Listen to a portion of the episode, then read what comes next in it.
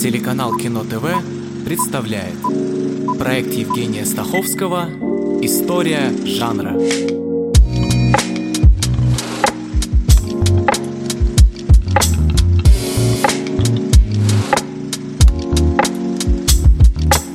Первой серии, посвященной супергеройскому кино, мы выяснили, что этот жанр появился почти сразу, как стали очень популярны комиксы, и первая волна – это самый конец 30-х и 40-е годы 20 века. И сегодня супергероев не то чтобы великое множество, но достаточное число, чтобы уделить им три серии проекта «История жанра». Это вторая, и речь пойдет о втором из двух главных супергероев – Бэтмене. Когда он впервые появился на киноэкране, в чем ключевое отличие Бэтмена и Супермена, ну и немного о сексуальности Джокера. Бэтмен впервые появляется в комиксах в 1939 году. За супергероем скрывается Брюс Уэйн, богатый промышленник, филантроп и плейбой, проживающий в Готэм-Сити, в котором узнается Нью-Йорк. Уэйн постоянно физически и умственно развивается, создает образ человека-летучей мыши и наблюдает за улицами Готэма по ночам. История происхождения Бэтмена показывает, что он поклялся мстить преступникам после того, как стал свидетелем убийства своих родителей. При этом Бэтмен Бэтмен – исключительный персонаж. В отличие от категорического большинства других супергероев, у него нет сверхспособностей. Он использует свой интеллект, научные и технические достижения для создания оружия и инструментов, с помощью которых исполняет свою миссию. Ему постоянно помогают союзники, в том числе Робин, Бэтгерл, Найтвинг, комиссар местной полиции Джеймс Гордон и дворецкий Альфред Пенниуорт. Заклятый враг Бэтмена Джокер. Бэтмен стал популярен моментально. Уже через год после появления был создан его собственный журнал. Мрачный дизайн, комиксы и загадочная личность супергероя пришли от других популярных персонажей, таких как Док Сэвидж – а он ученый, исследователь, врач, авантюрист, изобретатель и музыкант, и вообще Док Сэвидж – предшественник многих современных супергероев. Дальше «Черная летучая мышь». Но вот здесь есть некоторая путаница. Первая «Черная летучая мышь» – это короткий, всего шесть эпизодов, детективный цикл, и мы даже не знаем настоящее имя этого героя. Вторая «Черная летучая мышь», как и Бэтмен, появилась в 1939 году и создатели стали один другого обвинять в копировании, в плагиате. Компания DC Comics уладила конфликт, что позволило обоим персонажам мирно сосуществовать, но вполне вероятно, что их образ был вдохновлен вот тем ранним сериалом «Черная летучая мышь», 33-34 годов. Еще двумя элементами влияния на создание образа Бэтмена стали уже упоминавшиеся в прошлой серии «Тень» и созданный в 1919 году персонаж Зорро, одетый во все черное человек в плаще и маске, который защищает людей от разнообразных злодеев. В кинематографическом смысле это, конечно, картина «Знак Зора» Фреда Нибла, 1920 год, с Дугласом Фербенксом в главной роли. Первый киносериал о Бэтмене вышел в 1943 году. По сюжету он секретный агент правительства США, пытающийся сорвать планы японского агента доктора Даки, действовавшего в Готэм-Сити в разгар Второй мировой. 15-серийный фильм, снятый во время войны, содержит различные аллюзии на японцев, которые, как известно, находились по другую сторону баррикад. Уже здесь появляется один из главных элементов истории о Бэтмене. Бэт-пещера, подземная штаб-квартира героя. Через шесть лет сериал получает 15-серийное же продолжение «Бэтмен и Робин», где герои противостоят скрывающему свою личность магу, владеющему устройством, способным э, дистанционно управлять транспортными средствами. Продолжение оказалось не слишком успешным, и о Бэтмене забыли на 16 лет, пока в 1965 году не устроили повторный показ сериала 43 года. Колоссальный колоссальный успех, к позабытому персонажу возвращается интерес, решаются на новый проект, и уже в 66-м появляются и новый сериал, растянувшийся на 120 эпизодов, и созданный на его основе и вышедший между первым и вторым сезонами первый полнометражный фильм о Бэтмене. По сюжету Бэтмен и его приятель, помощник, напарник Робин сражаются с гангстерами, стремящимися к мировому господству и использующими устройства, способные буквально превращать людей в пыль. В целом, это довольно веселое кино, при этом первый Бэтмен – пародия на культуру 60-х годов, он обращается к вопросам холодной войны и знаменует первые попытки героя высмеять внутреннюю и международную политику. Активировать радиоуправляемый пингвиномагнит внутри буя.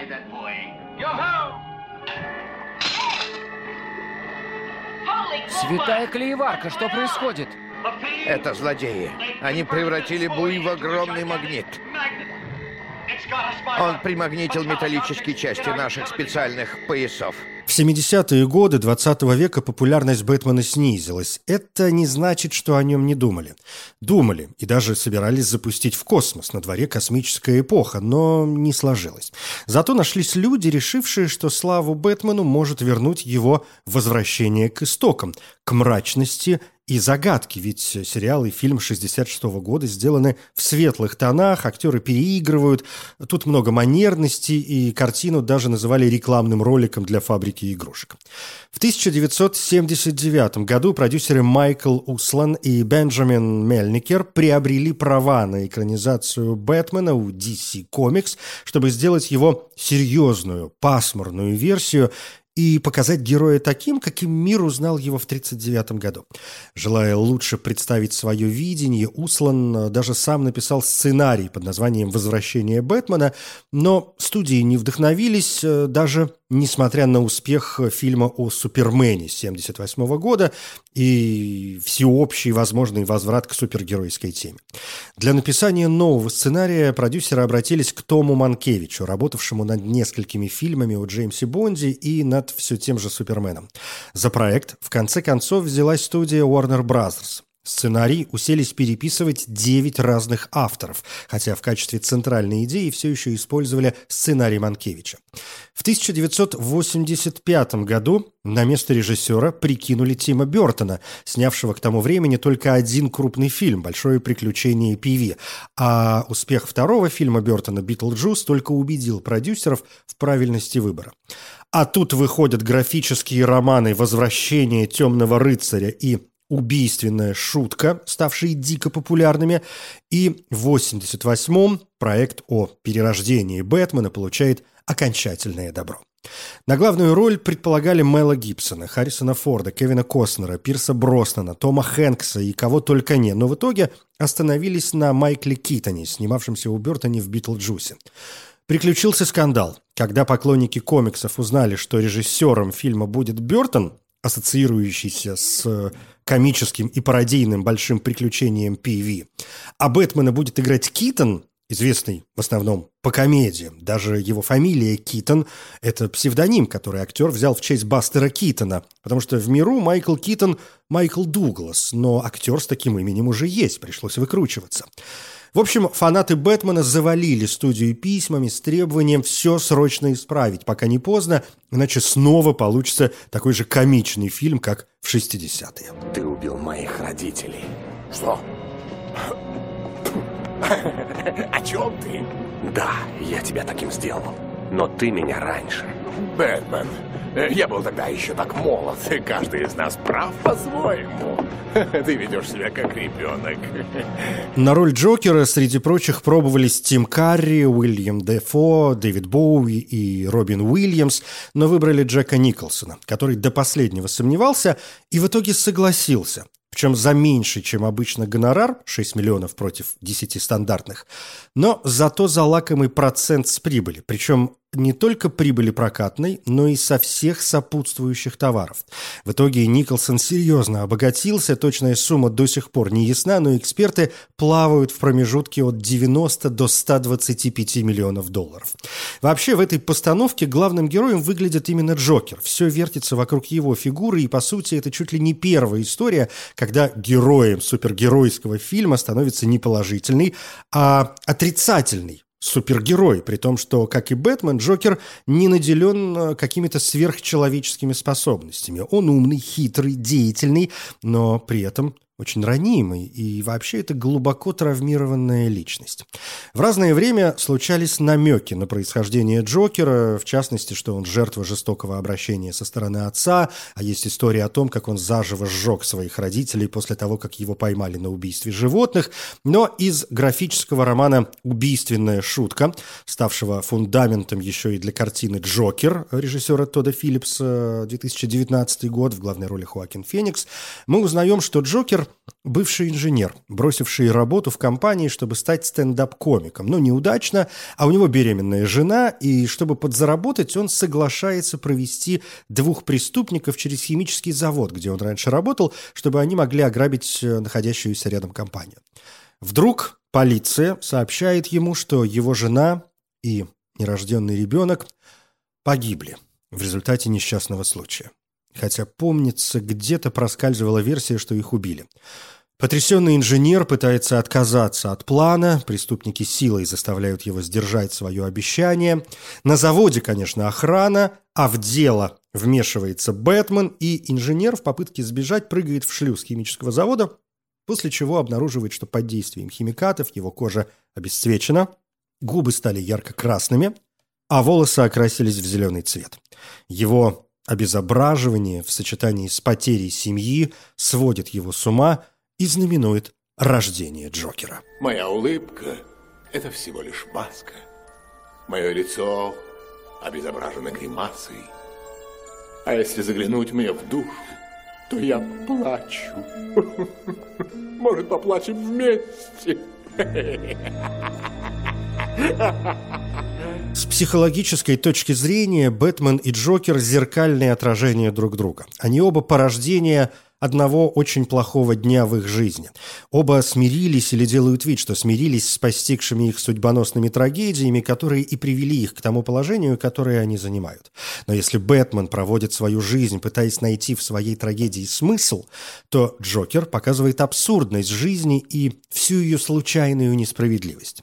Личность Джокера привлекает еще и тем, что совершенно непонятно, что делать с его сексуальностью. Некоторые исследователи полагают, что он совершенно асексуален, и если и проявляет известный интерес, то лишь как часть собственной игры.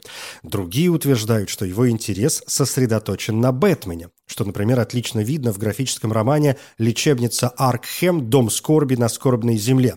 Джокер выбирает плохую линию поведения, чтобы привлечь внимание Бэтмена. Он хочет его соблазнить. Он считает, что только Бэтмен способен исцелить его своей любовью.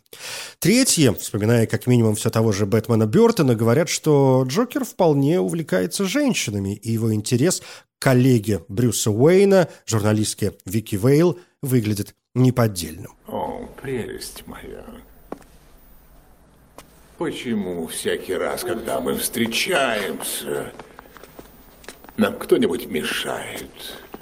Оставьте нас наедине, мальчики. Джека Николсона за роль Джокера номинировали на «Золотой глобус», а сам фильм Тима Бертона взял «Оскар» за лучшую работу художника. У картины было три продолжения. Вторую часть тоже снимал Бертон, третью и четвертую Джоэл Шумахер. И если вторая и третья серии были еще куда ни шло, то четвертую «Бэтмен и Робин» 1997 год периодически называют худшим фильмом в истории. Полный провал заставил отказаться от планов снимать пятую серию, для которой даже придумали историю и воскресили Джокера как галлюцинацию в сознании Бэтмена. Поговаривают, что даже начали переговоры с Джеком Николсоном, но Бэтмен и Робин похоронил все эти намерения, да и Джордж Клуни, игравший Бэтмена в четвертой части, поклялся больше никогда не возвращаться к этой роли. Так же, как не были реализованы еще несколько проектов э, рубежа 20-21 веков, в частности, экранизация комиксов «Бэтмен. Год первый», для которой успели нанять Даррена Аронофски в качестве режиссера. Зато «Год первый» стал опорой для очередного перезапуска «Бэтмена» – трилогии о темном рыцаре Кристофера Нолана. Warner Bros. наняла Нолана для постановки нового, еще безымянного фильма о Бэтмене в 2003 году. Нолан страшно загорелся этой работой и заявил, что намеревается переизобрести Бэтмена, рассказав никогда ранее не рассказанную историю происхождения персонажа. Это будет фильм, основанный на реальности. То есть миром Бэтмена станет узнаваемая современная реальность, на фоне которой возникает необыкновенная героическая фигура. Первая часть «Бэтмен. Начало» выходит в 2005 -м. Миф о Бэтмене рассказывается действительно в более реалистичной форме, и с точки зрения содержания он не основан ни на одной из предыдущих экранизаций. Среди прочего, мы понимаем, почему Бэтмен связан с летучими мышами. В детстве он упал в колодец и был напуган их стаей. А возвращаясь к году первому, сцена, где Брюс Уэйн после многолетних тренировок за рубежом возвращается домой, прямо отсылает к первой странице комикса. После долгих раздумий и поисков роль Бэтмена досталась Кристиану Бейлу, характерному актеру, способному придать персонажу достаточную глубину. Но после съемок в «Машинисте» Бейл был очень худым. Он начал тренироваться и набрал за два месяца 45 кило, так что команда даже дала ему прозвище «Толстяк». Правда, потом все равно пришлось худеть. Наш супергерой должен быть сильным и ловким, а не грудой мышц, э, которые только будут мешать его прыти. Разработали новый костюм. Бейл попросил спроектировать воротник так, чтобы можно было свободно двигать головой, а не поворачиваться всем туловищем, оглядываясь по сторонам, как в предыдущих экранизациях. Идея гибкой ткани, которая становится твердой при воздействии электричества, была основана на исследованиях Министерства обороны США. Костюм Бейлу все равно ужасно не нравился, в нем было очень жарко, но это только помогло, Отвращение Бейла к костюму помогло ему добиться необходимой для роли нервозности. Сам он пояснял, что Бэтмен должен быть свирепым, и вы реально становитесь зверем в этом костюме, каким и должен быть Бэтмен. Ведь Бэтмен – это не человек в костюме, это другое существо. Основную часть шлема мы закажем из Сингапура. Через подставную фирму. Верно, а потом мы с вами закажем совершенно независимо у китайской компании вот это.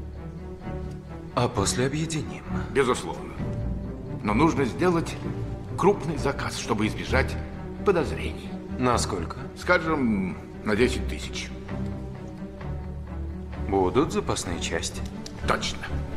Главная тема фильма «Бэтмен. Начало» не только поиск фигуры отца, но и борьба с собственным страхом. Кристофер Нолан заметил, что идея заключалась в том, чтобы человек сначала научился противостоять своему самому глубокому страху, а затем и вовсе попытался стать им.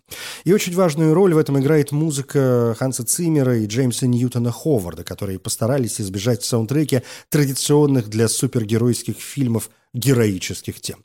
Оба композитора посчитали, что устойчивая музыкальная тема, которую простой зритель мог бы напеть, пойдет разрез с общей идеей.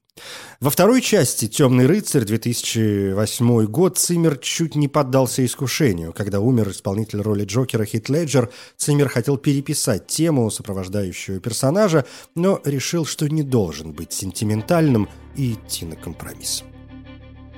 Во второй части Бэтмен усиливает свою деятельность в войне с преступностью, намереваясь ликвидировать оставшиеся бандитские группировки.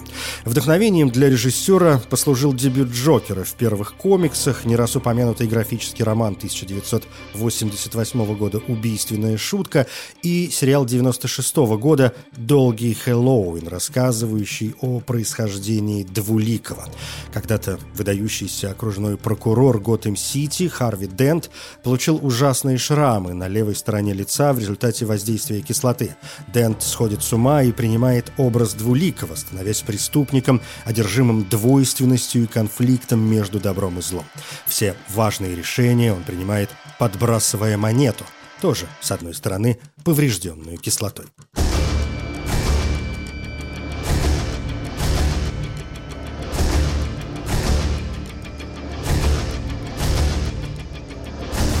Словосочетание «темный рыцарь» применительно к Бэтмену появляется еще в ранних комиксах. Что до фильма Нолана, то это первое кино, в названии которого отсутствует слово «Бэтмен». По словам режиссера, основная идея фильма – кризис. Все должно стать хуже перед тем, как стать лучше.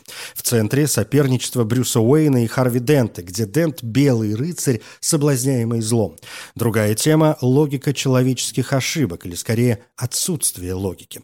Необходимо необходимость принимать решения в соответствии с порой призрачной этикой может поставить в невозможную ситуацию. По-прежнему важна фигура Джокера. Создавая его бунтарский образ, дизайнеры вдохновлялись контркультурными артистами, такими как Пит Дойерти, Игги Поп и Джон Лайден. Джокер – воплощение хаоса. И это еще одна важная тема фильма. Джокер поступает так, как поступает не из-за денег или власти, не потому что им кто-то управляет или он движим логичными желаниями. Нет, он сеет хаос ради хаоса. Он и есть хаос. Хотя нет, кое-кто ему все-таки нужен. Зачем ты хочешь убить меня? Я, я не хочу убивать тебя. Что я без тебя буду делать? Снова обворовывать мафию? Нет, нет, ты, ты дополняешь меня. Ты тварь, убивающая за деньги. Не говори, как все, ты не такой. Хотя и хочешь им быть. Для них ты просто псих, как я. Сейчас ты им нужен. А надоешь. Они тебя выкинут, как прокаженного. Хит Леджер за роль Джокера был номинирован на Оскар. Еще до церемонии многие гадали, станет ли он первым актером, получившим награду посмертно. Стал. Но и своим внезапным уходом нарушил планы третьей, заключительной части. Она должна была рассказывать о суде над Джокером, но пришлось смещать акценты, а Нолан вообще хотел отказаться от проекта, но в итоге все случилось, и главным антагонистом в фильме «Темный рыцарь. Возрождение легенды» стал Бэйн, появившийся в комиксах в 93 году, а в кино в картине «Бэтмен и Робин». Прибытие Бэйна в, казалось бы, избавившийся от большой преступности Готэм нарушает установленный порядок. Из уважения к Хиту Леджеру Джокер в этой картине вообще не упоминается. Фильм многими был воспринят как политическое высказывание, причем, например, в США демократы посчитали, что он проконсервативный, а консерваторы, что продемократический. Кристофер Нолан заявил, что, разумеется, никакого определенного политического послания в фильме нет, и каждый волен интерпретировать его по-своему. И если темой первого фильма был страх, второго – кризис и хаос, то тема третьего фильма – боль. Том Харди, играющий Бэйна, рассказывал, что самыми сложными для него были боевые сцены. Но не потому, что это было трудно физически, а из-за того, что он был большим поклонником Бэтмена, и теперь ему казалось, что он избивает героя своего детства. Мы пришли сюда не как завоеватели, но как освободители, чтобы вернуть контроль над этим городом его гражданам. И при первом признаке вмешательства из внешнего мира, или если кто-то из вас попытается сбежать, этот неизвестный Готэмит, этот невоспетый герой приведет бомбу в действие. Кристофер Нолан признавал, что черпал вдохновение в том числе в фильме «Супермен» 1978 года, где основное внимание уделялось изображению роста героя, и таким образом и персонаж Бэтмена становился все более достоверным. Вообще, авторы историй о Бэтмене и Супермене часто сравнивали и противопоставляли их, и интерпретации различаются в зависимости от конкретного автора, сюжета и времени. Поэтому неудивительно, что супергерои в конце концов свели вместе и в большом большом художественном кино, картине «Бэтмен против Супермена. На заре справедливости», режиссер Зак Снайдер, 2016 год. Это продолжение суперменского «Человека из стали». Исследователи расценивают картину как аллегорию современной американской политики и реакцию на 11 сентября. Но главное, что несмотря на контраст и в супергеройском состоянии, когда один действует днем, а другой ночью, и в социальном статусе, один обычный журналист, у которого есть босс, а другой миллиардер, у которого есть дворецкий, оба героя верят в одни и те же идеи. И, может быть, самая интересная разница между ними заключается в том, что для Супермена его истинная личность – это журналист Кларк Кент, скрытый за фасадом Супермена, тогда как истинное лицо Бэтмена, его сущность сам Бэтмен, скрытый за фасадом миллиардера и плейбоя Брюса Уэйна. Но мы знаем, что помимо Бэтмена и Супермена мир породил множество других милых супергероев, и о них в следующей серии. Я Евгений Стаховский. Спасибо.